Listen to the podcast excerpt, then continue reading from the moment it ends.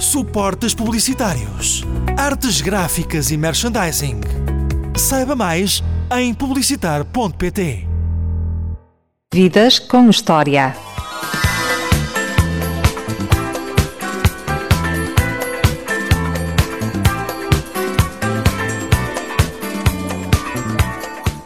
Magazine podia ter sido futebolista, mas a paixão pela música falou mais alto. Decidiu trocar os relevantes pelas pistas de dança e em boa hora o fez. É um dos melhores DJs da sua geração, com uma carreira repleta de êxitos, tanto em Portugal como no estrangeiro. A vida trocou-lhe as voltas e em dezembro de 2019 foi diagnosticado com leucemia, um tipo de cancro que ataca a medula óssea. No verão de 2020 foi infectado com Covid-19 e esteve vários dias em coma. Sobreviveu e é um verdadeiro guerreiro e uma fonte de inspiração para muitos. Hoje está no Vidas com História. Qual é a primeira memória que tem da sua infância? A primeira memória que tenho da minha infância é, é um Natal, que eu deveria ter para aí 4 ou 5 anos. E lembro-me de brincar com os carrinhos de... no Brasil dizem ponto de forma, aqui acho que é uma uma Volkswagen de, daquelas de nove lugares antiga. Uh, eu lembro de ter recebido isso no Natal e é a primeira memória que tenho. Um Natal passado em Setúbal, porque o Luís, é, a origem açoriana dos seus pais, não é? Mas Exato. já nasceu em Setúbal. Por que os seus pais vieram para Setúbal? Os meus pais vieram para Setúbal porque a minha mãe tinha tirado o curso de professor e foi colocada na Comporta, que é ali em Troia. Troia. Sim. E o meu pai também, eh, pronto, veio e na altura começou a trabalhar eh, na, na Segurança Social, Setúbal, quando estava a tirar o curso de Direito em Lisboa, e foi por isso que eles vieram para Setúbal. E como foi a sua infância em Setúbal? A minha infância foi eh, incrível, pá. Tive aquela infância típica de criança de bairro, de, de brincar com os, com os miúdos, com os amigos, uh, com uma bola de futebol uh, na, na estrada, e quando os carros vinham parávamos o, parávamos o jogo, fazíamos um, um pequeno intervalo, os carros passavam, nós continuávamos a jogar. Uh, e foi uma, uma, uma, típica infância de criança de bairro, porque o bairro era um, é um bairro de, que é o bairro Santos, que é um bairro tipicamente de pescadores, em Setúbal. Não que os meus pais fossem, porque não eram, mas fomos lá, fomos lá parar e, foi, uh, e era lá da, da escola primária. Foi, foi, recordo com muita saudade uh, esses tempos, porque foram, foi de facto uma, uma infância muito muito típica da altura. Uh, hoje em dia não há, não há essa infância, porque os, os miúdos não, não brincam tanto na rua, mas na altura não havia computadores, pá, então brincávamos todos na, na rua. E foi nesses jogos de futebol na rua que começou a ter vontade de ser guarda-redes do Vitória de Setúbal? eu, pá, eu acho que sim, acho que foi, foi na rua. Uh, eu já, já, quando jogava a bola, já. Porque ninguém queria ir para, para a baliza basicamente. Toda a gente queria ser, eh, na altura, devia querer ser o futre, ou queria, queria jogar na frente. E eu, como não havia mais ninguém para a baliza, eu acabava por ir para a baliza e depois já o fazia uh, com vontade mesmo de ir para a baliza. Então foi daí que veio depois a vontade e a aptidão até para, para, ir, uh, para ir para o Vitória de Setúbal e ser guarda-redes durante sete anos do Vitória. E como foi a sua carreira de guarda-redes no Vitória de Setúbal? A minha carreira, também teve uma coisa muito boa, que foi ter-me tornado uh, adepto do sócio adepto do Vitória, uh, do qual me orgulho muito, apesar de estarmos a atravessar um momento, o pior momento da história, de 110 anos de história, uh, mas foi isso que teve muito, muito positivo em mim, porque a grande maioria, como deves imaginar, são dos três grandes, não é? porque, por tudo, pelas influências da, da comunicação social, dos pais, mas pronto, orgulho-me bastante de ser 100% de Vitória. Uh, e foram, um, foram sete anos muito, muito bons que eu ainda há pouco tempo tive com um dos, dos meus treinadores, gostei muito de o ver. E, e, tenho muitos amigos que guardo da altura, e tenho inclusive colegas meus que se ingraram no futebol. Eu não se ingrei porque, entretanto, depois dediquei-me à música e à noite, mas até aos 17 fui fiel uh, às balizas de Vitória. Pai, fiz, fiz imensos amigos, uh, amigos uh, que, sei lá, casos de sucesso, que inclusive chegaram a ser chamados para a seleção portuguesa, e orgulho muito deles. E eles também se orgulham muito de mim porque também consegui, no fundo, se ingrar naquilo que comecei a, a, querer fazer, e quando os encontro é uma, uma alegria imensa. E quem eram os seus ídolos na baliza, na altura? Ora bem, na baliza eu tinha como ídolos, uh, eu lembro de um, um guarda-redes belga que era o Jean-Marie Pfaff, e depois lembro-me também do o Bento, também gostava, que era guarda-redes do Benfica, que já faleceu. Lembro do Vitor Bahia também, numa fase mais, mais, mais tarde. Uh, mas eram, esses eram os meus ídolos de, enquanto guarda-redes. Uh, e depois gostava muito do Platini, uh, que entretanto foi presidente da UEFA, mas por corrupção foi, foi, foi, foi relegado, foi, foi, destituído. Gostava muito do Paulo Futres também, do Madger, na altura marcou muito a, a, a, Liga dos Campeões que o Porto ganhou em 85, salvo erro. Eu era miúdo, tinha 8 ou 9 anos, e então essa, essa equipa do Porto marcou sem dúvida a minha geração. E para além de ser do Vitória, tem algum clube dos três grandes com o qual simpatiza? Ora, aí está a grande diferença que eu não, eu não por nenhum. Eu, eu sou 100% Vitória. Eu tenho uma pequena simpatia por outro clube, que é o Santa Clara dos Açores, porque, pronto, porque a minha família é toda açoriana e eu vou lá muitas vezes e, e gosto de Santa Clara. E neste momento, na, na, Primeira Liga, como a Vitória não está, eu torço pelo Santa Clara dos Açores. Uh, e dos outros três clubes não, não, não tenho simpatia, sendo que uh, quem não é do Benfica tem um ódio de estimação pelo Benfica, porque o Benfica é o clube de, do povo e, de, e tem muito mais seguidores e apoiantes. Então acho que gera sempre um pequeno ódio. E então, se me perguntar uh, qual dos três eu preferi ganhar o seu título, se pudesse optar por esses três, eu até preferi que fosse o Braga, mas uh, pelo, pelo, menos diria sempre que nunca, nunca gostaria que o Benfica ganhasse o campeonato. Que levou a trocar as redes da baliza do Vitória pela mesa de mistura. Eu sei que o Luís, o primeiro contacto que teve, salvo erro, foi através da música clássica que os seus pais ouviam. Uhum, e mais é tarde, o seu irmão trouxe um disco, Dr. Alban, de umas férias sim, sim. em Benidorm. É pá, uma, fizeste uma, uma, pesquisa aí bem. fizeste uma grande pesquisa. Sim, eu, olha, ainda ontem estive a ouvir um, um, destes, um desses discos aqui em casa. Um, aliás, como podes ver aqui neste, nestes milhares que estão aqui atrás. É pequenina um, a coleção. É uma coleção pequenina. um disco de, de, das quatro estações de Vivaldi, que é um dos melhores compositores de sempre da música clássica, e eu herdei uma coleção de, de 100 discos de, com os melhores compositores de música clássica, do Beethoven, Bach, uh, Vivaldi, Schubert, Wagner, e ontem estive a ouvir uh, as quatro estações do Vivaldi. E uh, foi o primeiro contato que eu tive com o vinil, foi de facto o, com, música, com música clássica. Eh, que não tem nada a ver com a música que eu, entretanto, depois comecei a, gostar e a tocar, como é óbvio, não é? Mas a paixão pelo vinil vem daí. Um, ehm, depois, o meu irmão, numa excursão, então, a, a Benidorm, de, de, finalistas, e então ele foi a Benidorm, eu, a minha também foi a Benidorm, foi uns anos mais tarde que ele, e então trouxe-me um disco do Dr. Alban, que era o Hello Africa, que conhece já algumas sonoridades uh, afro-eletrónicas, e foi aí então que depois despertou o meu gosto pela música eletrónica e Uh, eu deixei exatamente o Vitória aos 17 anos, porque comecei a, tocar numa discoteca em Setúbal e era, era completamente incompatível, porque os jogos eram ao sábado de manhã ou domingo de manhã e eu tocava à sexta e ao sábado à noite e pá, eu, eu estava a gostar, estava a gostar muito mais de tocar discos do que, do que jogar futebol e tive de decidir e decidi tocar discos. Sendo que era tipo para os meus pais foi tipo, foi um soco no estômago. Mas, especialmente para o meu pai, eu estava, depois eu comecei a estudar Direito e desisti de estudar Direito porque, pá, porque era muito teórico e nada prático e dediquei-me a 100% só a, pronto, ao ofício de tocar discos, de ser disco choque e então foi difícil, foi muito difícil para ele, mas hoje em dia ele é plenamente orgulhoso do, do filho, da carreira que o filho granjeou, portanto uh, estamos em paz com isso. e como se deu o primeiro contacto com a mesa de mistura? Era fácil nessa altura ter uma mesa de mistura em casa para ir começando a experimentar?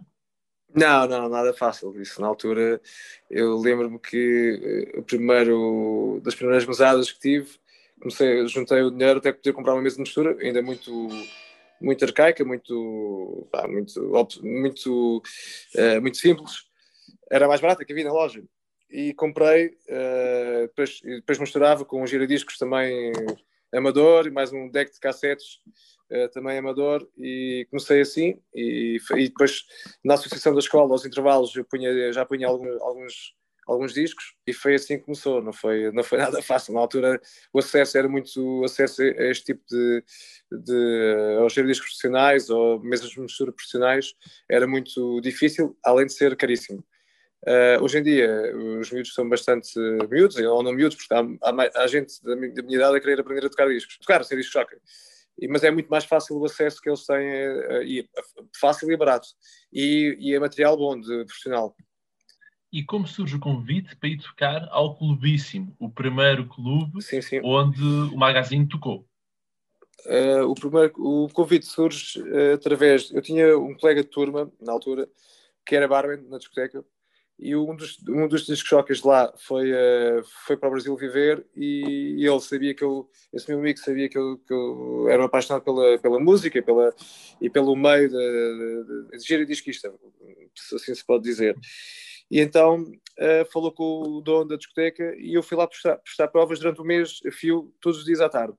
Até que depois chegou ao fim do, desse mês, ele disse-me, olha, o patrão da discoteca, que era o Maria, disse-me, olha, vais começar a tocar aqui agora todos os fins de semana uh, à noite.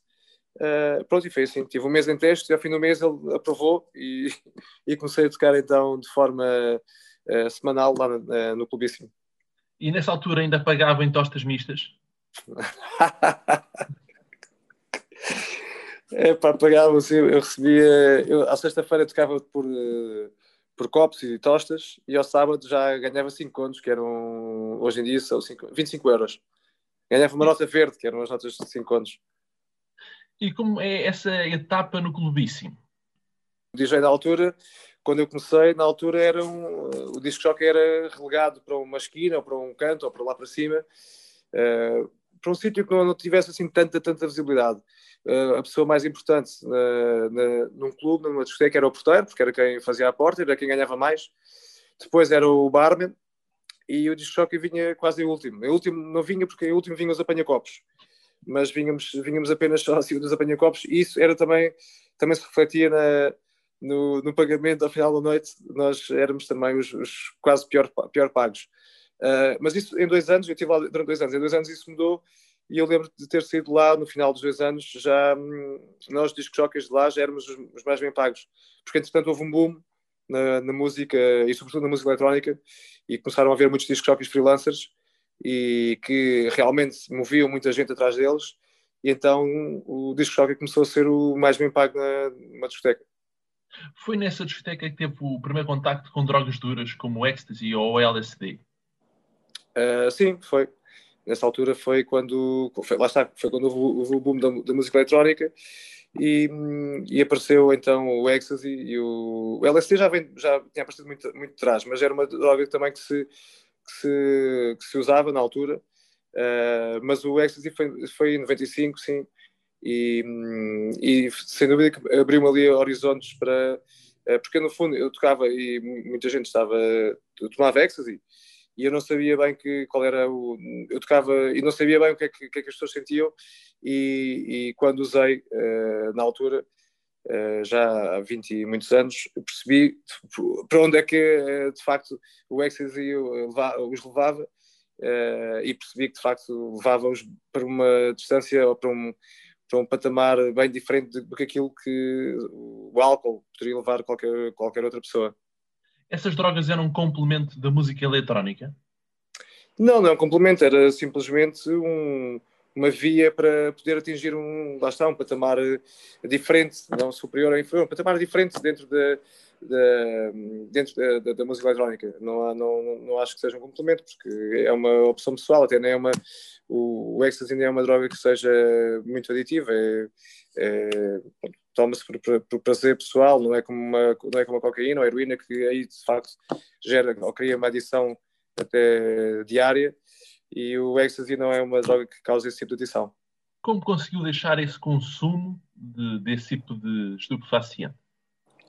Eu, na altura, eh, pá, fruto também de. Já, já tinha muita responsabilidade, porque já era muito novo e tocava para, para muita gente, e, e, e tive uns ataques de ansiedade e tive, tive, tive, uns ataques agudos de ansiedade, inclusive fui para, fui para o hospital e na, e na altura decidi, eh, depois tive consultas com neuro, uh, neurologista. Mas, neurologista, exatamente, isso mesmo. Depois percebi que, pronto, que, não, que estava a, a, ter imensa pressão sobre mim e que, e que isso originava-me uh, ataques de ansiedade. E então decidi deixar de, de fazer, de usar ecstasy, ou, ou cafeína, tabaco, álcool. Decidi, na altura deixei tudo. Fiz uma limpeza ao magazine. Fiz uma limpeza, sim, sim, sim. E é nessa altura que deixa a residência no Clubíssimo e começa a tocar em todo Portugal, em toda a Europa e em todo o mundo, porque não há sítio onde o magazine não tocou. Estás enganado. Há um sítio onde eu não toquei e que gostava de ir e nunca fui, que é na Oceania, na Austrália, na Nova Zelândia. De resto, sim, toquei em tudo. Toquei em África, na, na Ásia, na Europa, América Central, América do Sul, América do Norte. Mas hum, não foi logo na altura, quando saí do clubíssimo, porque depois eu tocava muito só aqui na região, eh, aqui não, lá em Setúbal. Depois sim comecei, conheci um, uma pessoa que me que foi na altura meu manager durante vários anos, que era o Beto Carino, que me, me pôs a tocar mais na, na região de Lisboa. Uh, em 98. foi nessa altura foi para o Lux, para o Kremlin, para esse tipo sim, de casas. Sim, exatamente, exatamente, exatamente, exatamente. E então aí depois comecei sim a tocar em Lisboa e depois fora de Lisboa, no resto do país, e depois, uh, por sua vez, comecei então a fazer uh, sobretudo Espanha, alguma Europa, e então depois comecei a tocar aí um bocado do, por todo o mundo. Na região de Lisboa, qual foi a casa que mais gostou de tocar? Ao passar há discos. Que... Sim, sim, sim, sim. Uh, há uma que marcou, onde eu fui residente durante sete anos, que foi o Paradise Garage, aqui em Alcântara. Onde fazia os after que... hours. Exatamente. Essa marcou-me porque era, ali havia uma, uma junção de várias tribos, porque aquilo abria às oito da manhã e fechava às três da tarde, e apanhava gente de todo o lado, de discotecas que, desde cheques africanos até pessoal do Lux, do Kremlin, Uh, havia muita gente que acordava para ir para lá de propósito. Uh, havia um pouco de tudo. E, aquele, e essa mistura de, de tribos fazia ali uma, uma fazia ali um pote uh, muito, muito, muito interessante. e conheci pessoas interessantíssimas e, que, e, e as quais ainda mantenho amizade com elas ainda nos dias correm. E o mais giro é que essa discoteca inicialmente era de miúdos, até à meia-noite, duas, duas, três da manhã, e depois passava para os after hours para um público completamente. Distinto. Exatamente, aquilo fechava, eh, nada a ver, aquilo, aquilo abria até às. Aquilo primeiro até fazia concertos uh, até às 11, meia-noite, depois fechava, depois abria para a discoteca de miúdos, como disseste, até às 5, 6 da manhã, depois fechava e depois limpavam e abriam depois às 8 da manhã para, para after hours, que estava sempre, sempre a rodar. E eram, eram três ambientes muito distintos. É nessa altura, quando sai do Paradise Garage, que o magazine vai para Barcelona reinventar-se. É, exatamente. E muda de nome. Com... Sim, sim, sim. Eu, na altura tinha outro nome, que era Del Costa, DJ eh, Del Costa, e então vou depois para Barcelona para estudar Engenharia Áudio, mas não, não, não tirei Engenharia Áudio, tirei Engenharia da Noite, porque depois não ia, não ia, deixei de ir às aulas e, e ia às aulas da noite. E então um, foi nessa altura quando eu saí do garagem que coincidiu com, com uma. Um, eu queria re reinventar-me, então fui para Barcelona e foi também nessa altura que mudei de nome artístico uh, e passei a ser o. passei a, ser um, a assinar como magazine e passei dois anos e meio da minha vida em Barcelona. Uh, quer dizer, em Barcelona e cá, porque eu ao fim de semana vinha cá tocar muitas vezes, então quase todos os fins de semana vinha, vinha a Portugal. Mas uh, foram dois anos e meio muito muito giros da minha vida, porque também conheci lá imensa gente.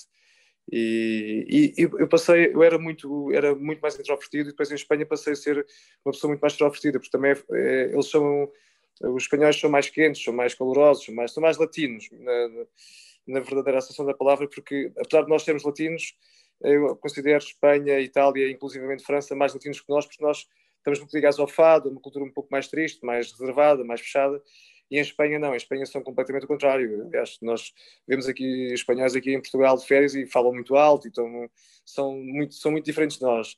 E eu apanhei uh, um, bocado, um bocado dessa cultura uh, espanhola que eu acho, que eu acho, eu acho incrível, porque eu fiquei mesmo muito fã de, da cultura espanhola, não só de, de, da comida, porque há muita gente aqui em Portugal que não aprecia, mas eu aprecio imenso a comida espanhola. Eles, na altura, já os chefes eram considerados, uh, eram muito considerados em Espanha e que não haviam chefes, eram cozinheiros. e agora, agora, que há, agora que os chefes já, por fim, conseguiram ganhar um, granjear um estatuto uh, que antigamente não tinham, e já na altura, em 2007, 2008, em Espanha, já os chefes tinham um estatuto incrível, e os realizadores de cinema também. aqui em Portugal é que não, agora isso começou a acontecer agora há relativamente pouco tempo. E eu, em Espanha, uh, consegui então uh, perder essa timidez que tinha e passei a ser o oposto, comecei a ser uma pessoa bastante mais extrovertida. Como analisa os dois alter egos? O Del Costa e o Magazine? Uhum. o Del Costa tem a ver com uma fase uh, onde eu tocava um, um, tipo de música mais americano, mais uh, house de Chicago e Detroit, entre o house e o techno. E depois eu estava muito associado aos after hours aqui do garagem de Lisboa. E depois eu como passei muito tempo a tocar esse tipo de música e de certa forma fartei-me. Uh, e então passei com o Magazine é uma música mais intemporal, portanto uh, eu abranjo entre, sempre entre o house e o techno, com breaks, que eletro pelo meio, mas uh, uma, é mais intemporal uh, e, e, de certa forma mais, mais mundial, porque tanto vai de, de música americana até europeia e ultimamente até toco bastante mais, mais música europeia do que americana. Revê-se mais no Magazine do que no Del Costa. Muito mais, assim, revejo muito mais no magazine, até porque é, é mais abrangente.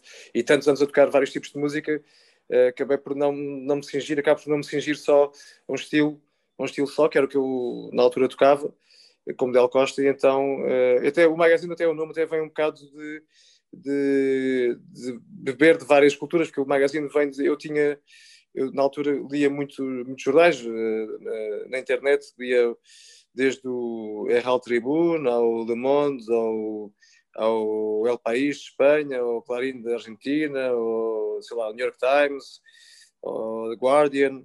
Lia um bocado de, de todos os jornais sempre que acordava. Um, e então, é o que eu tinha sempre no meu, no meu desktop, tinha sempre esses jornais. Então o magazine vem daí, que era como se fosse uma magazine, mas atualizava-se constantemente é, mesmo a nível de música, é, utilizavam, por isso vendei um bocado o magazine de, dessa, desse beber de informação que eu tinha, essa necessidade que eu tinha diária eh, de, pronto, de, de informação. É já com o nome Magazine que lança uma faixa com o nome 22. Qual é sim, a sua sim. relação com este número na atualidade? A relação com esse número é, é, é porque a minha mãe, quando faleceu, faleceu quando, numa, no dia 22 de dezembro e então, uh, e falecendo no quilómetro 22 da, da autostrada, e isso marcou-me bastante. Eu fiquei, uh, pronto, passei um, uma temporada bastante mal uh, depois da morte dela e tive que, pronto, tive que procurar ajuda de, de, uma, psicóloga para me poder ajudar a superar essa, cada vez que ia ao número, e via imensas vezes, quer fosse no relógio, nas matrículas dos carros ou em qualquer outra situação, sempre que o via, esse número ficava-me Uh, deixava-me o dia mais triste, mais amargo. E então eh, eu consegui ultrapassar essa, essa psicose, vá, assim se pode chamar, com o número 22 e passei, até porque esse número era o número da sorte da minha mãe, o número 22, que ela adorava. Então passei a, a utilizar esse número como número da sorte e não de azar ou de, ou de angústia ou tristeza. Assinei o primeiro disco a seguir à morte da minha mãe, o primeiro disco que assinei ou que fiz, eh, tem o nome, o nome, o nome de 22 a memória de uma pessoa faz com que ela fique viva para sempre? Faz. Faz, sem dúvida. Eu, uh, para mim, continua uh, muito presente na minha vida, sem dúvida. Estamos a gravar esta entrevista um pouco depois do Natal. Exato. O seu pai faz anos dia 24 de dezembro. Sim, sim. Como consegue lidar com esta época? É, pá, não é, não é fácil, não é fácil. Já foi mais difícil, foi muito difícil nos primeiros, nos primeiros anos, como é óbvio, foi difícil. Mas agora, hoje em dia, eu já, eu já, já fiz as pazes com a morte da minha mãe, portanto, já, já, já lido muito bem com isso. Um, e depois, pronto, também tenho uma família muito numerosa, uh, que me, também que me fez ultrapassar isso, como é óbvio. Um, e já hoje em dia passo, passo bem. Este, este ano passei uh, aqui na minha casa em Lisboa, que é raro, eu costumo sempre passar em Setúbal ou, ou, nos Açores ou, ou em Porto Covo, né? porque eu tenho uma parte da minha família que vive cá e tenho uma casa no monte em Porto, em Porto Covo e costumamos lá passar também.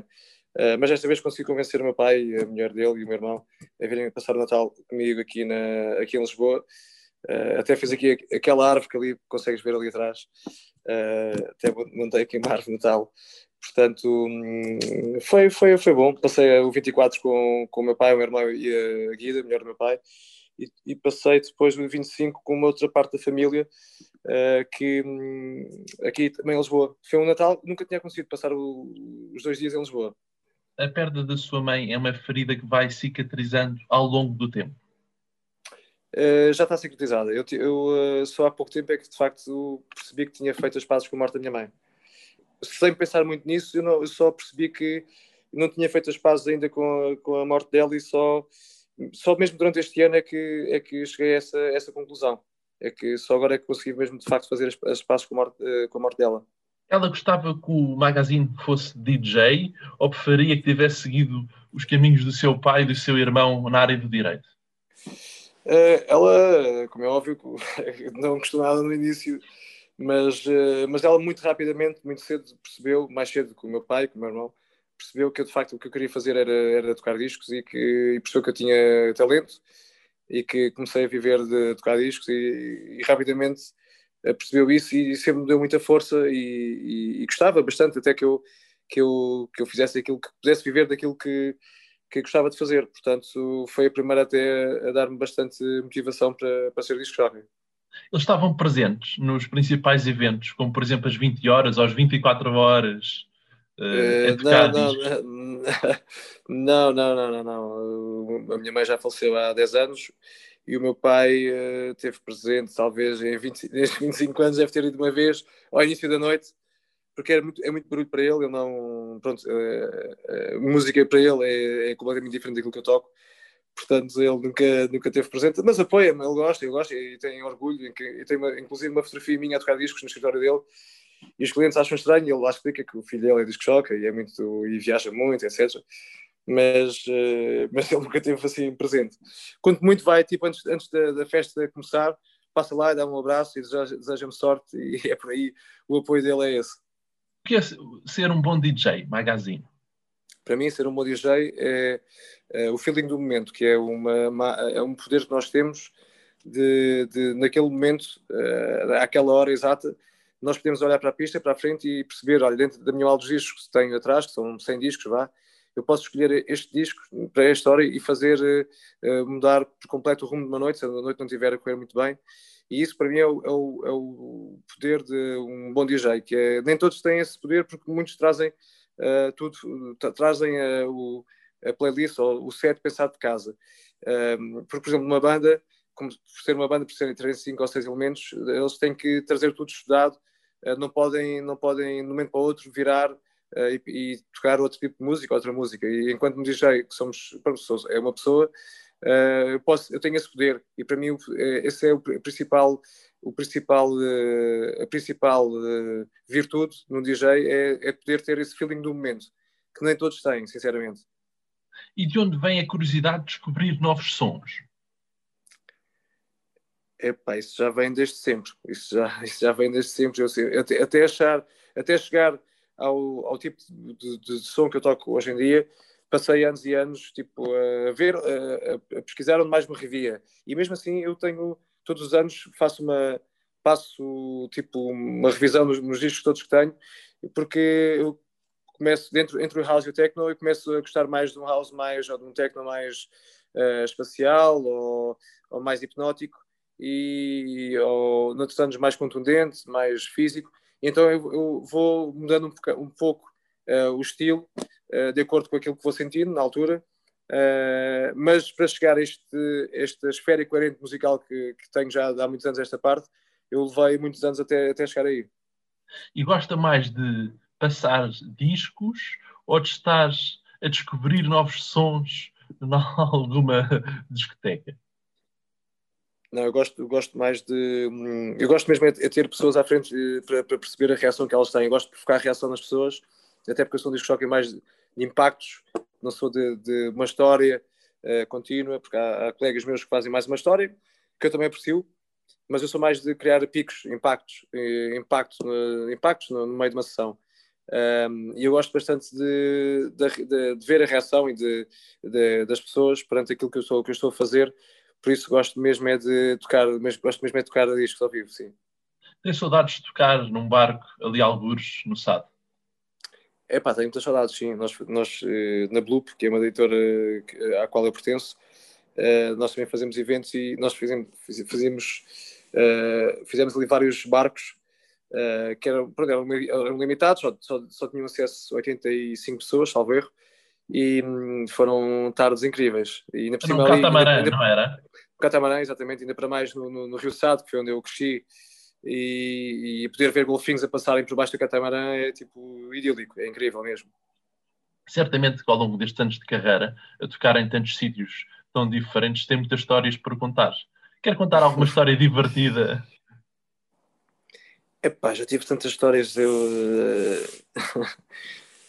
Pá, podia-te contar uh, histórias desde a Rússia ao Brasil, sei lá.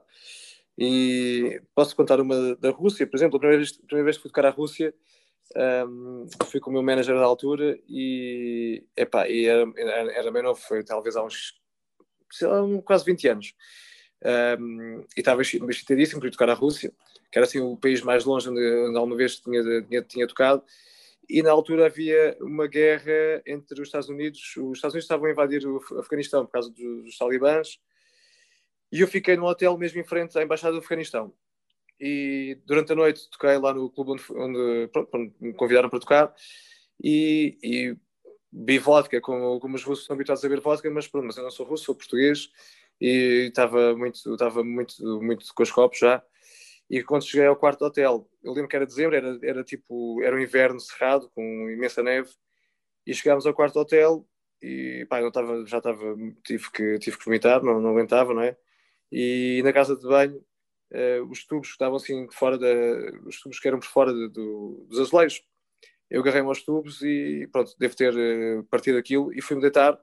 E não me apercebi, não me apercebi do que, do que é que tinha acontecido e uh, à meia-noite o meu, o meu manager acordou-me e eu pus os pés no chão e tinha o chão cheio de água. E, e havia água, ou seja, causei uma inundação e a água que ia lá embaixo na recepção do, do, do hotel Uh, e depois o recepcionista uh, e os bombeiros que depois entretanto chegaram uh, não sabiam falar, não falavam nada inglês porque era o turno da noite e não, eu não falava russo então não, não nos entendíamos pá, mas eu percebi que tinha sido eu que tinha feito aquela asneira. E entretanto com aquela confusão toda vieram os polícias foi uma série de polícias para a porta da embaixada do Afeganistão com receio que fosse algum atentado ou alguma coisa do género Bem, eu pensei, bem, que causou ali uma, uma confusão tão grande que eu pensei, nunca mais venho tocar à Rússia. Pronto, queimei por completo. O que é certo é que eu fui tocar à Rússia mais uh, 12 ou 13 vezes já. Uh, mas foi assim, foi assustador. Quando acordei, foi assustador mesmo. Ver tanta gente e tantos militares à porta da embaixada do Afeganistão foi, foi assim, bastante impactante. E estava anunciado para a Rússia antes de ser diagnosticado é pela leucemia. Olha, ia tocar exatamente ao clube onde, onde toquei essa vez, que, é, que se chama Propaganda, e, e, e nessa, na semana a seguir, aliás, quando fui diagnosticado com, com leucemia, uma segunda-feira, uh, foi quando tinha acabado de chegar da Áustria, e ia tocar essa quinta-feira à Rússia, a Moscou, e quando fui diagnosticado, a médica disse-me que eu tinha uma leucemia, mas eu percebi pneumonia, e perguntei-lhe, a primeira pergunta que eu lhe fiz foi, pá, como é que eu vou safar disto, porque eu vou eu vou tocar à Rússia uh, daqui a três dias e, eu, e estão temperaturas negativas, como é que eu vou ultrapassar esta pneumonia depois ela disse que não, que era leucemia, e, pronto, e como, é, como é óbvio, tive que cancelar, né? E ainda estou até, até hoje, já passou um ano e estou assim, aqui encostado à boxe. O mês de dezembro não é um mês que, que deixe saudade para o magazine. É pá, é verdade, agora estás-me a dizer isso e, tens, e vendo bem, é um mês que é um mês muito complicado.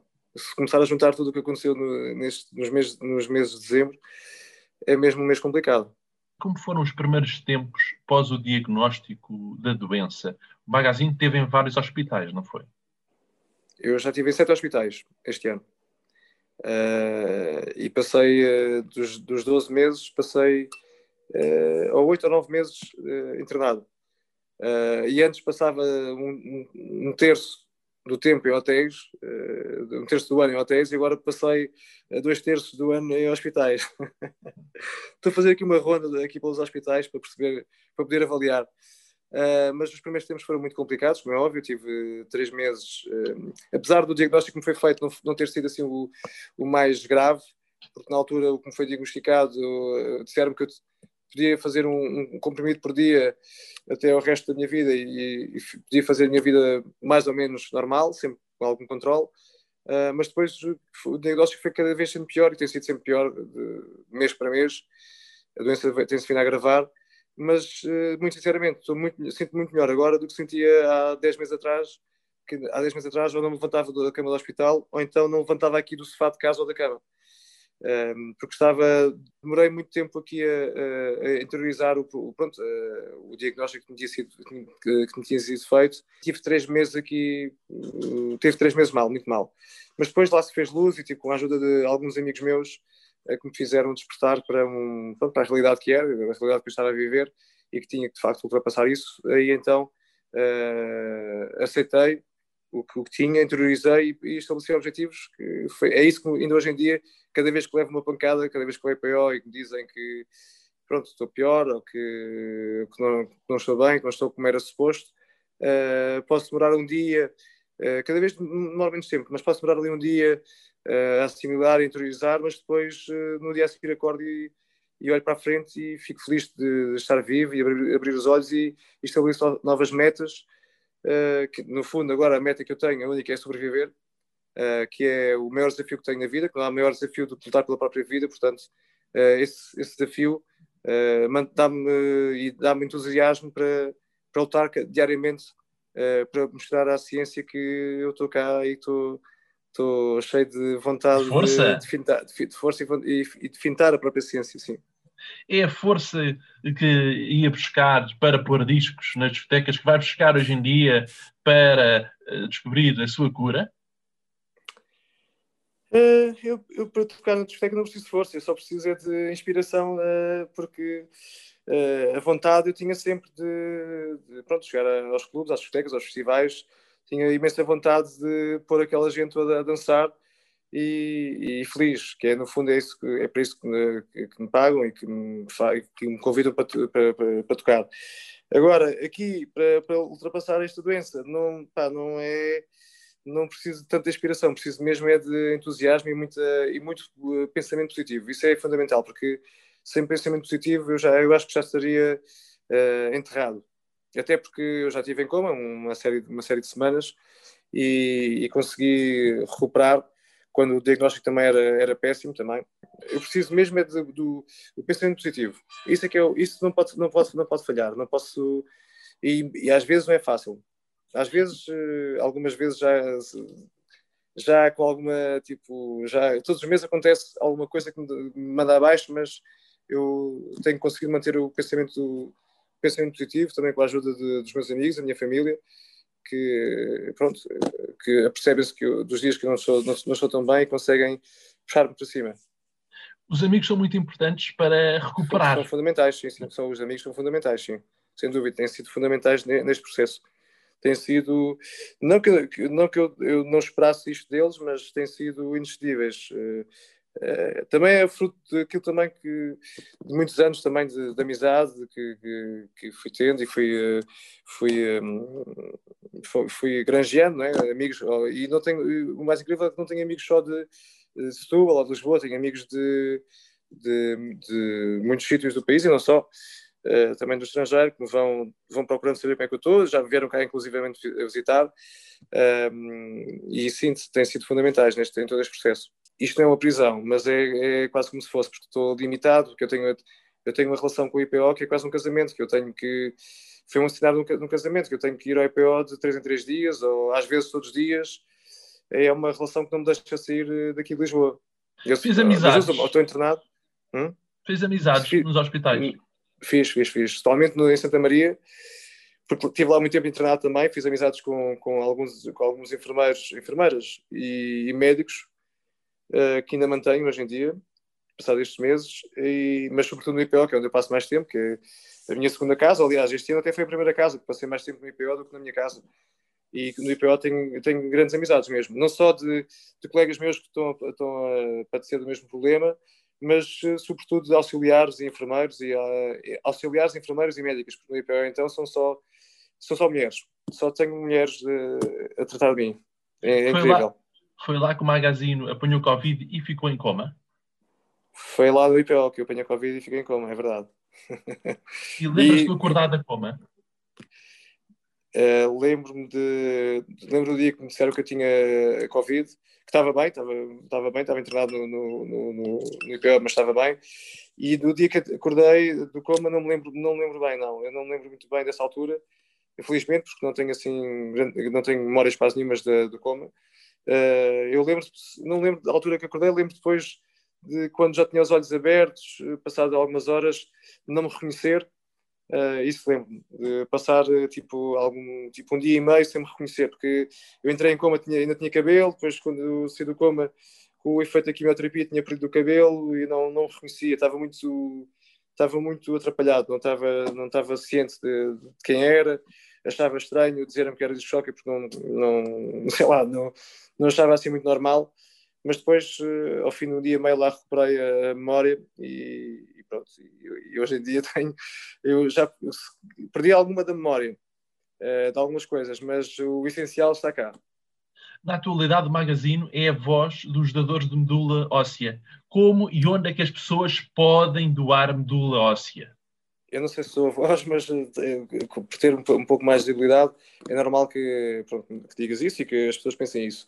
Uh, para doar medula óssea é, é, um, é, um, processo muito simples, é uma pequena, uma pequena amostra de, de sangue, que são 13 ml, que é tipo, é como se fosse uma pequena recolha de, de sangue, de análises, um, e há uh, todos os IPOs, Lisboa, Coimbra e Porto, e a grande maioria dos hospitais em Portugal aceitam a doação de medula óssea, Uh, e os hospitais, é, é, também importante referir que os hospitais estão muito bem higienizados e diferenciados de ala de doentes Covid e não Covid, portanto as pessoas não têm que recear o, o Covid, uh, porque a distinção está bem feita nos, nos, hospitais.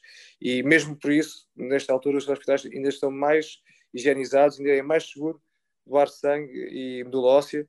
Uh, a medula óssea é fundamental para estes casos de leucemia, Uh, mas uh, também é fundamental doar sangue, porque eu, por exemplo, tenho quase duas vezes por semana, quase todas as semanas, tenho que receber sangue e plaquetas, e as reservas uh, de sangue muitas vezes atingem mínimos que pronto, depois trazem implicações para mim e para todas as pessoas que precisam de, de sangue.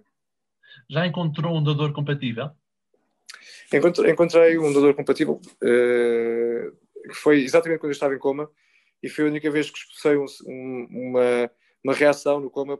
Os médicos disseram que foram-me dizer uh, que eu tinha, tinha finalmente encontrado um doador 100% compatível comigo e eu expressei um leve sorriso no meio, da, no meio daquela, daquela sorna da, da coma e hum, foi a única vez que expressei esse sorriso. Não sei quem é, uh, o doador não quis, para já não quis identificar-se, uh, mas eu, eu quando chegar a, a, fazer um transplante, e se assim for, depois mais perto de, da altura, nos, nos dias que antecedem, eh, geralmente os dadores uh, identificam-se e eu faço questão de conhecer essa pessoa, como é óbvio.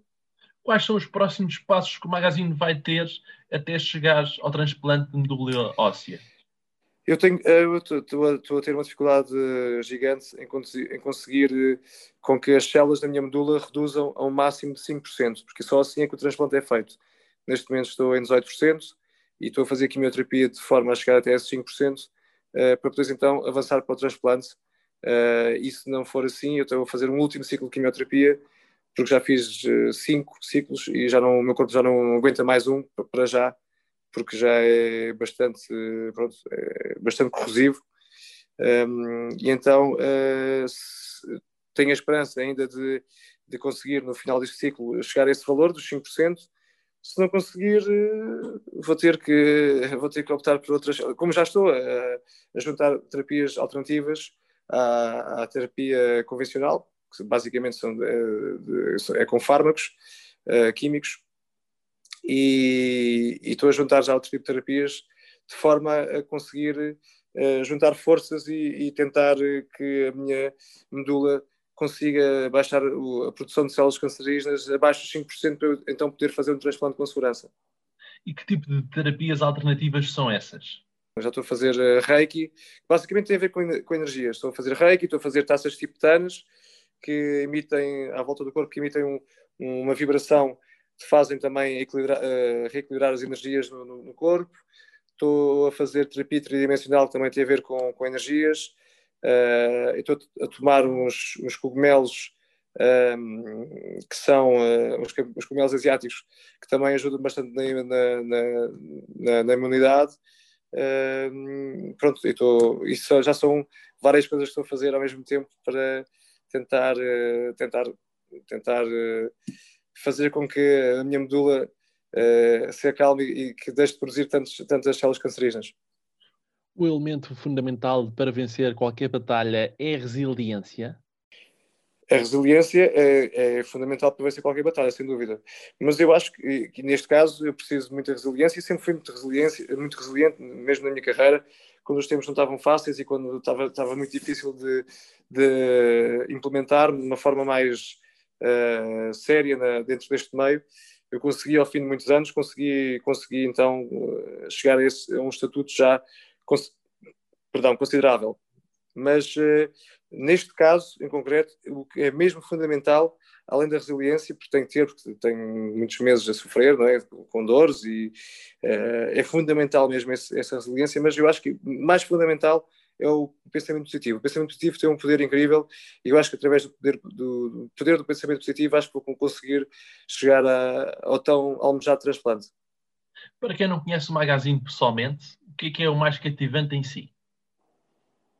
Uh, acho que é uma, uh, quem gosta muito de mim gosta sobretudo do meu humor mordaz, porque, porque acaba por perceber que eu sou, pronto, sou, sou muito mordaz no, no, humor e acho que é uma das coisas que os meus amigos mais gostam de mim. E as mulheres estão mais longe de compreender os homens ou é o contrário? Epá, as mulheres eu acho que são bastante complexas, mas eu acho que a complexidade nas mulheres faz com que tenho, feito, tenho percebido que elas são, complexas ao, ao passar os anos, mas essa complexidade faz-me apaixonar também, faz-me apaixonar mais pelas mulheres. E eu, uh, quanto mais complexas são, acho que mais, mais, mais apaixonado me vou sentindo por elas. Uh, eu já tive algumas mulheres, algumas uh, namoradas, né? E, fui percebendo isso ao longo dos tempos, que eu, quanto mais complexa é a mulher, e é, é uma pessoa, é, um, é um, acho que a mulher é mais complexa que o homem, Uh, mas isso, uh, isso faz-me apaixonar ainda mais por, por, por, pelas mulheres. E qual foi a maior loucura que fez por amor? É uma boa pergunta. Eu tinha, tinha que pensar aqui um bom bocado, até para não deixar nenhuma da, das minhas ex-namoradas uh, sentida ou triste, mas tinha que, tinha que pensar um bocado sobre, sobre isso. Não, não me recordo assim, de repente, não me recordo de, de de, de o acto mais louco que fiz por amor, não, não me recordo. Estamos a chegar ao fim da nossa entrevista. Vamos a uma uhum. rubrica chamada Direto à Cabeça. É uma música do Rui Veloso e do Carlos T.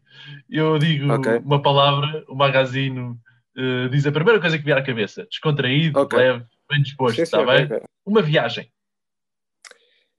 É que não fiz, Austrália. Um perfume. Uh, tenho um, olha, um que me ofereceram este Natal da Boss, de um amigo meu da Arábia, que é um perfume que ainda por cima é, tem a particularidade de não ter álcool, tem um, porque não há álcool na Arábia de forma alguma. Então eu tenho um, um produto que é o AD, que eles adicionam aos perfumes, que é isso que faz com que possa ser perfume. Uma discoteca. Posso dizer a primeira onde estive, o Clubíssimo. Um álbum. Um álbum Homework, Daft Punk. Uma comida. Eu gosto bastante de. Ah, sardinhas grelhadas Setúbal, tinha que ser. Uma cor. É cor verde, de Vitória. um sonho por realizar. É, o sonho por realizar é, é estar ali da Austrália, sem dúvida. Completa a seguinte frase: A vida é é bela.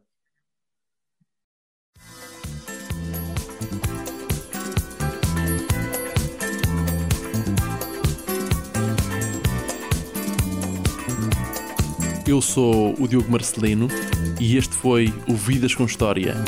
Ouça todos os programas sempre que quiseres em vidascomhistoria.pt.